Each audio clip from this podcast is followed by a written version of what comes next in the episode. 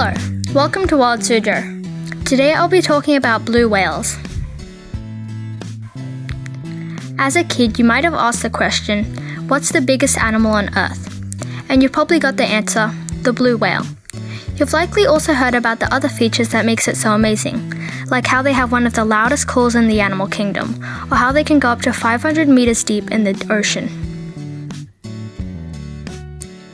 Blue whales can be found in most of the world's major oceans, and when it is time to breed, they will migrate. The exact place where they go to breed is still unknown.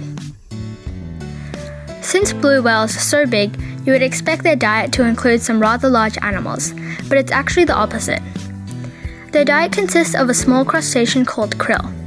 The way they eat them is they swallow giant swarms of krill and push the water out of their baleen teeth, which are kind of like a strainer used to get rid of water while washing groceries.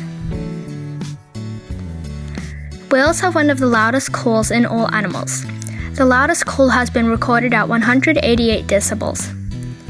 They use these calls as ways to socialize. The four kinds of calls they have are clicks, whistles, pulse calls, and using their tail to slap the water and make sound. They communicate with different frequencies and can be heard from up to 800 kilometers away. Now that you know some interesting features of the blue whale, what is your favorite aspect of this gentle giant? For Suzhou, I'm Palm Tree, and thank you for listening.